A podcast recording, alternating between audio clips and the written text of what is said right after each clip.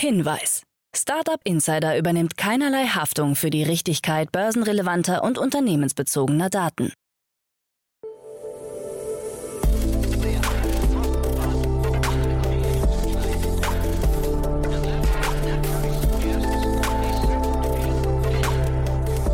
Startup Insider Daily. Morgen Update. Einen wunderschönen guten Morgen, hallo und herzlich willkommen zu Startup Insider Daily am Morgen. Es ist Donnerstag, der 25. August 2022. Mein Name ist Levent Kellele und wie immer gibt es jetzt erst einmal eine Übersicht über unsere heutigen Tagesthemen. Hohes Startup-Insolvenzrisiko bei Höhle der Löwen. Schwarzenegger eröffnet Bits and Pretzels. Vivid Money erhält Investmentlizenz. Deutsche wollen digitale Behördengänge. Und Österreich verlängert Mikrokreditprogramm. Tagesprogramm. In unserer Rubrik Investments und Exits, in dem wir Expertinnen und Experten der Venture Capital Szene einladen und mit ihnen über aktuelle Finanzierungsrunden und Exits sprechen, haben wir heute den Business Angel Louis Hahnemann zu Gast. Mit ihm sprechen wir über Druyat, der Anbieter von solarbetriebenen Umweltsensornetzwerken, erhielt 10,5 Millionen Euro in einer Serie A Finanzierungsrunde.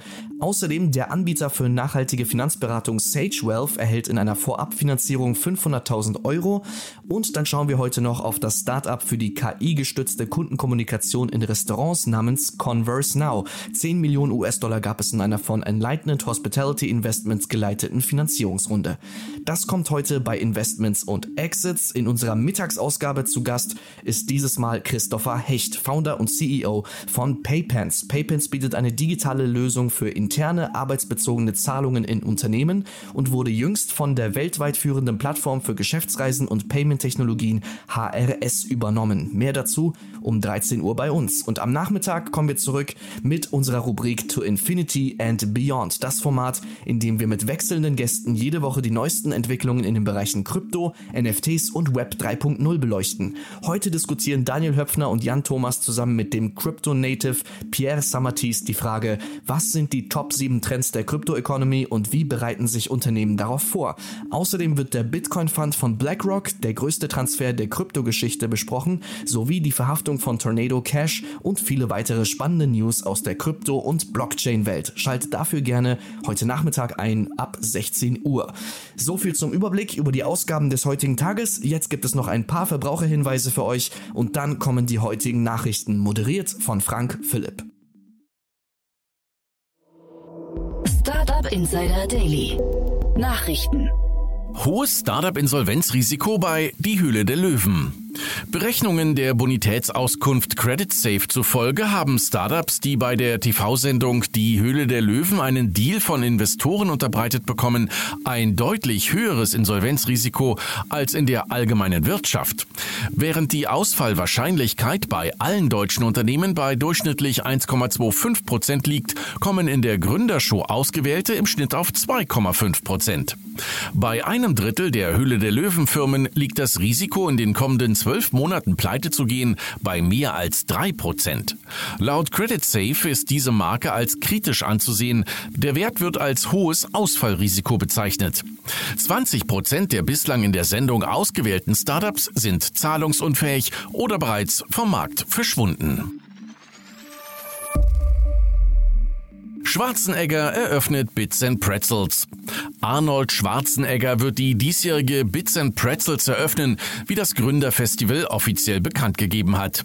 Es würde keinen besseren Opening Speaker geben, meint Christian Lohmeier, CEO von Bits and Pretzels. Schwarzenegger ist selbst auch als Gründer und Business Angel tätig. Zusammen mit LeBron James gründete er unter anderem das Nahrungsergänzungsunternehmen Ladder. Dazu Christian Lohmeier, CEO Bits and Pretzels. Für unsere Community kann ich mir keinen besseren Opening Speaker vorstellen. Arnold Schwarzenegger passt perfekt zu Bits and Pretzels. Seine Geschichte und seine Erfahrungen lassen sich auf die Herausforderungen vieler Gründerinnen und Gründer anwenden. Er zeigt, dass man sich große Ziele stecken und sie mit harter Arbeit auch erreichen kann. Ich bin mir sicher, dass er einen bleibenden Eindruck hinterlassen wird. Die Bits and Pretzels 2022 startet am 25. September. Tickets sind nicht mehr zu bekommen. Vivid Money erhält Investmentlizenz. Die Berliner Neobank Vivid Money hat eine eigene Investmentlizenz erhalten, wie das Fintech selbst mitgeteilt hat. Die Lizenz stammt von der niederländischen Finanzaufsicht AFM. Vivid-Kunden können so über die App auch in Aktien und Fonds investieren. Das als N26-Herausforderer geltende Startup hatte zuvor auf Genehmigungen von Partnerinstituten gesetzt. Das Timing für die Einführung eines eigenen Investmentprogramms könne angesichts niedriger Börsenkurse auf den ersten Blick unglücklich erscheinen, sagte Vivid-Mitgründer Alexander Emeschew im Interview mit dem Handelsblatt. Für uns ist es aber genau die richtige Zeit, in diesen Bereich zu investieren, denn das Interesse Interesse an Aktien, Fonds und anderen Investmentprodukten ist ungebrochen. Nach eigenen Angaben kommt Vivit auf über 500.000 Kunden, die Hälfte davon in Deutschland. Deutsche wollen digitale Behördengänge. Eine repräsentative Befragung des Digitalverbandes Bitkom von mehr als 1000 Personen hat ergeben, dass drei von vier Deutsche digital mit Behörden kommunizieren wollen. 33 Prozent wünschen sich, künftig nur noch digital mit Behörden in Kontakt zu treten. Auf der anderen Seite will ein Fünftel ausschließlich auf dem Postweg mit Behörden kommunizieren. Ein anderes Fünftel wünscht sich Kommunikation per Messenger wie WhatsApp oder Signal. Was in Ländern wie Dänemark eine Selbstverständlichkeit ist, wünschen sich auch die Menschen in Deutschland unabhängig von Zeit und Ort Behördengeschäfte zu erledigen. Den Ämtern würde das meterdicke Aktenberge ersparen, Millionen Briefe würden überflüssig und die Umstellung auf papierlose Kommunikation wäre nicht zuletzt ein wichtiger Beitrag, knappe Ressourcen wie Holz und Wasser zu sparen und das Klima zu schonen, kommentierte Bitkom-Präsident Achim Berg die Studie. Neues Gesetz gegen Online-Hass geplant. Die Bundesregierung möchte ein neues Gesetz gegen digitale Gewalt erlassen, wie aus einem Entwurf für die neue Digitalstrategie zu entnehmen ist. Rahmenbedingungen zu elektronischen Verfahren zur Anzeigenerstattung sollen ebenso geprüft werden wie richterlich angeordnete Accountsperren. Opfer von digitaler Gewalt sollen mehr Beratungsangebote erhalten. Noch gibt es keine weiteren Informationen zu dem Gesetz gegen digitale Gewalt. Die neue Digitalstrategie der Bundesregierung soll am 31. August offiziell beschlossen werden. Die Bundesregierung hatte angekündigt, der digitalen Gewalt, Hassrede und Desinformation entgegenzutreten, um die digitale Gesellschaft demokratisch und inklusiv gestalten zu können. Österreich verlängert Mikrokreditprogramm.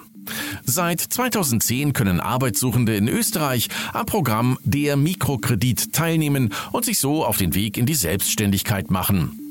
Jetzt haben der Bundesminister Martin Kocher und Erste Bank CEO Gerda Holzinger-Burgsteller bestätigt, dass das Programm um drei Jahre bis 2025 verlängert wird. Uns war die Neuauflage des Mikrokredits ein besonderes Anliegen. Im ersten Quartal 2022 kam es zu einer deutlichen Steigerung der Nachfrage, die es zu erfüllen gilt. Der Mikrokredit stellt eine wichtige Starthilfe dar und es ist uns darüber hinaus auch sehr wichtig, auch in den Phasen danach den Gründerinnen und Gründern unterstützend zur Seite zu stehen, so Gerda Holzinger-Burgstaller im Interview. Der Maximalbetrag des Mikrokredits erhöht sich von 12.500 Euro auf 15.000 Euro. Und erstmals können sich auch ukrainische Geflüchtete bewerben. Seit dem Start der Initiative wurden rund 1000 Gründungen mit mehr als 10 Millionen Euro finanziert. Der Zinssatz liegt bei 3 Prozent. Mark Cuban fordert Kryptorichtlinien. Der Selfmade-Milliardär Mark Cuban sieht bei der US-Börsenaufsicht SEC noch Handlungsbedarf, wenn es um Richtlinien für den Kryptomarkt geht. Dies teilte Cuban auf Twitter mit. Anlegerschutz auf dem Kryptomarkt solle Standard werden, da es laut Cuban keinen Grund gäbe, ihn anders als andere Kapitalmärkte zu behandeln. Cuban forderte die Securities and Exchange Commission SEC und deren Vorsitzenden Gary Gensler dazu auf, Richtlinien für den Kryptomarkt zu veröffentlichen.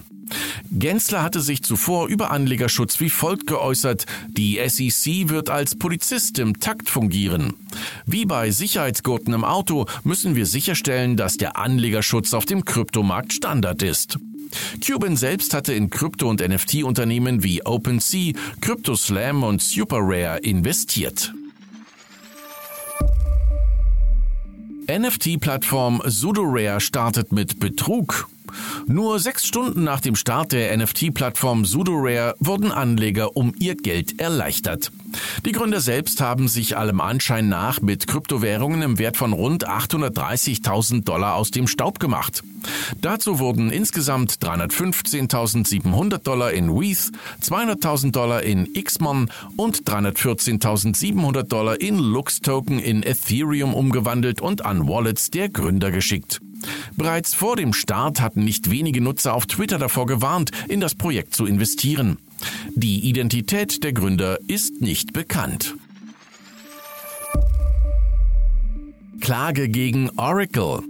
Die irische Bürgerrechtsorganisation Irish Council for Civil Liberties, ICCL, hat in Kalifornien eine Sammelklage gegen Oracle eingereicht. Hintergrund ist die bereits 2014 erfolgte Übernahme der Datenplattform BlueKay.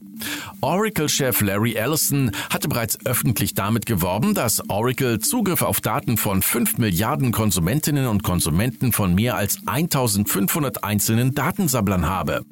Die ICCL wertet dies als einen rechtswidrigen Eingriff in die Privatsphäre der Betroffenen an und spricht von einer weltweiten Überwachungsmaschine.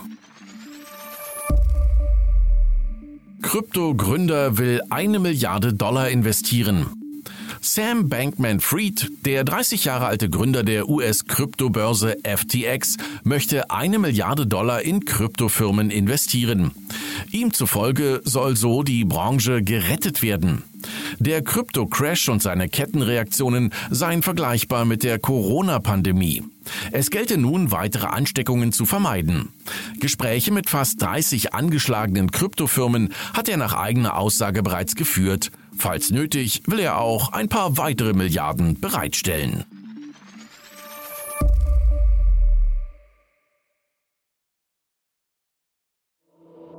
Startup Insider Daily. Kurznachrichten. Zusammen mit der Airline EasyJet hat Spotify ein neues Tool namens Listen and Book entwickelt. Kunden des Musikstreaming-Dienstes erhalten basierend auf ihrem Musikgeschmack konkrete Reisevorschläge. Dazu werden Lieblingsplaylists gescannt, anschließend gibt es eine Buchungsmöglichkeit über EasyJet. Einer Studie des britischen Wirtschaftsberatungsunternehmens Oxford Economics zufolge hat die Streaming-Plattform YouTube im Jahr 2021 mehr als 1,2 Milliarden Euro zum deutschen Bruttoinlandsprodukt beigetragen und angeblich mehr als 30.000 Arbeitsplätze in Deutschland geschaffen. Der Sportartikelspezialist Peloton hat angekündigt, seine Fitnessgeräte in Zukunft auch beim weltgrößten Onlinehändler Amazon verkaufen zu wollen. Bislang hatte Peloton immer auf einen exklusiven Vertrieb über seine eigenen Websites und Showrooms gesetzt. Zum Tod von John McAfee gibt es neue Gerüchte. Dieser hatte nach offiziellen Informationen vor etwa einem Jahr in einem spanischen Gefängnis Suizid begangen. Seine Ex-Freundin behauptet nun, dass dieser seinen Tod nur vorgetäuscht habe und McAfee inzwischen in Texas lebe. Zum ersten Mal in Europa wurden zwischen zwei belgischen Krankenhäusern in Antwerpen Gewebeproben mit einer Drohne transportiert. Bisher erfolgte der Transport von krebsbefallenem Gewebe zwischen den 1,2 Kilometer Luftlinie entfernten Krankenhäusern mit dem Auto. Statt einer halben Stunde wie bisher dauerte der Transport jetzt nur vier Minuten und sei zudem schneller, zuverlässiger und umweltfreundlicher als per Auto auf der Straße. Ein Bug hat dazu geführt, dass die Facebook Newsfeeds vieler Nutzerinnen und Nutzer gestern mit Postings fremder Leute geflutet wurden. Dabei handelte es sich laut Berichten des Spiegel zumeist um Nachrichten an Prominente wie Coldplay, Taylor Swift, Oprah Winfrey oder Lady Gaga. Der Bug wurde daraufhin von zahlreichen Nutzerinnen und Nutzern ausgenutzt, die in Postings an prominente Memes verbreiteten oder Kryptoprojekte bewarben. Und das waren die Startup Insider Daily Nachrichten für Donnerstag, den 25. August 2022. Startup Insider Daily Nachrichten. Die tägliche Auswahl an Neuigkeiten aus der Technologie- und Startup-Szene. Vielen lieben Dank an Frank Philipp für die Vorstellung der heutigen Nachrichten. Für heute Morgen war's das erstmal mit Startup Insider Daily. Ich wünsche euch einen guten Start in den Tag und sage macht's gut und auf Wiedersehen.